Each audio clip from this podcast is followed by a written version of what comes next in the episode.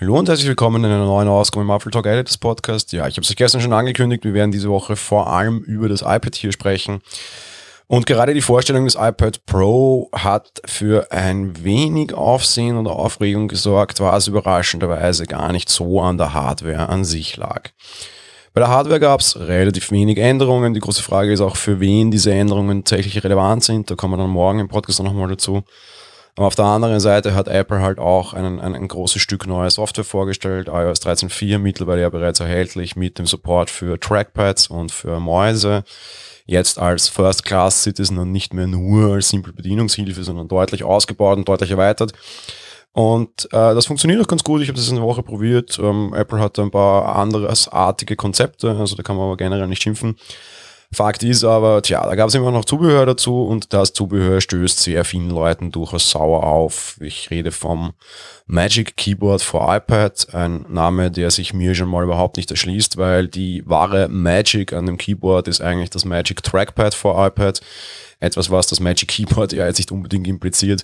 Aber sei es drum, man kann sich sehr viele, sehr lange Gedanken über Apples Namensgebungen machen. Mache ich hier auch immer wieder mal hier, möchte ich an dieser Stelle aber nicht.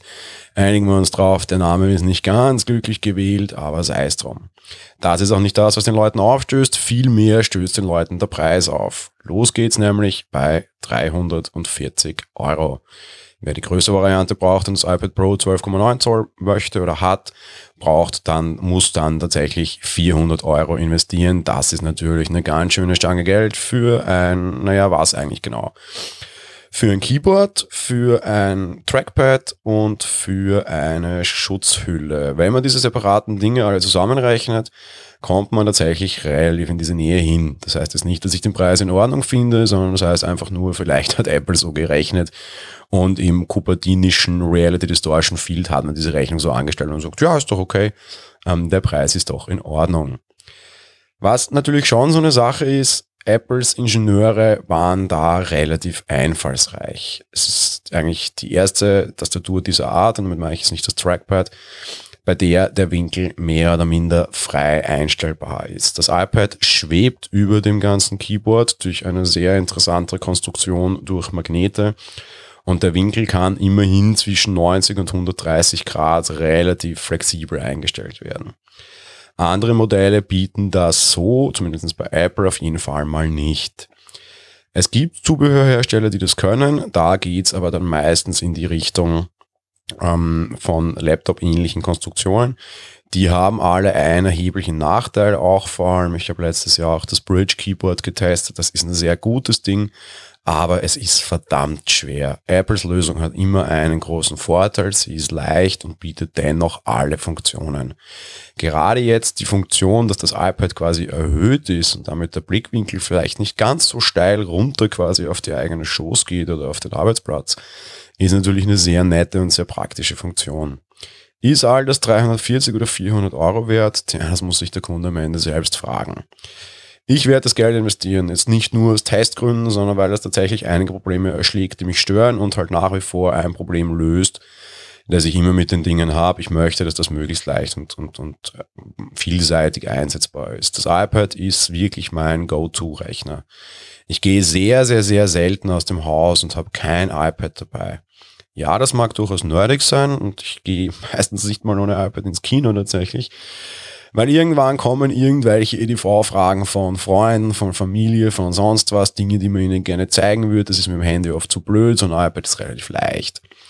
Ähm, mag, wie gesagt, nerdig sein. Ich bin irgendwie aus der, aus der Programmiererschiene. Ich fühle mich einfach mit Rechnern unterwegs wohler. Kann auch irgendwie sein, dass irgendwie, hey, der Apfeltalk-Artikel da oder dort hängt gerade, für das ich hier verantwortlich bin. Und auf so einem Gerät kann ich mir einfach helfen.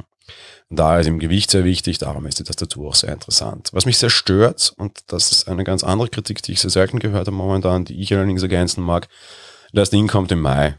Und das geht halt meiner Meinung nach überhaupt nicht. De facto, ich zähle auch zu diesen Kunden, habe ich mir jetzt ein neues iPad Pro gekauft und habe einfach keine Tastatur dazu und habe keine Lösung dazu. Ich kann jetzt bis Mitte Mai, Ende Mai, wann auch immer, aber sagen wir mal so sechs bis acht Wochen da sitzen und kann mein iPad Pro nicht so nutzen, wie ich es eigentlich wollen würde, auch nicht so nutzen, wie es eigentlich beworben wurde. Ja, daran kann die Corona-Krise schuld sein.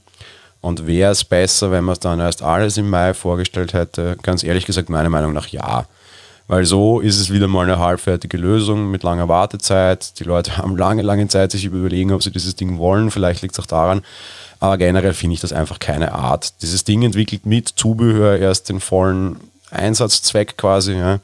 Und dieses Zubehör ist einfach nicht erhältlich. Dementsprechend hat man sehr wohl das Gefühl, wieder einmal mehr, dass einem beim iPad ein bis zwei Hände in den Rücken gebunden wird und man so arbeiten muss. Ähm, ja, das ist so ein richtiges volles Potenzial, hat das Ding erst im Mai. Auf das freue ich mich schon sehr. Die Ankündigung jetzt und die spätere Auslieferung des Zubehörs finde ich allerdings tatsächlich durchaus nervig. Ja klar, es gibt das Keyboard Case ohne, ohne Magic, also ohne, ohne Trackpad quasi.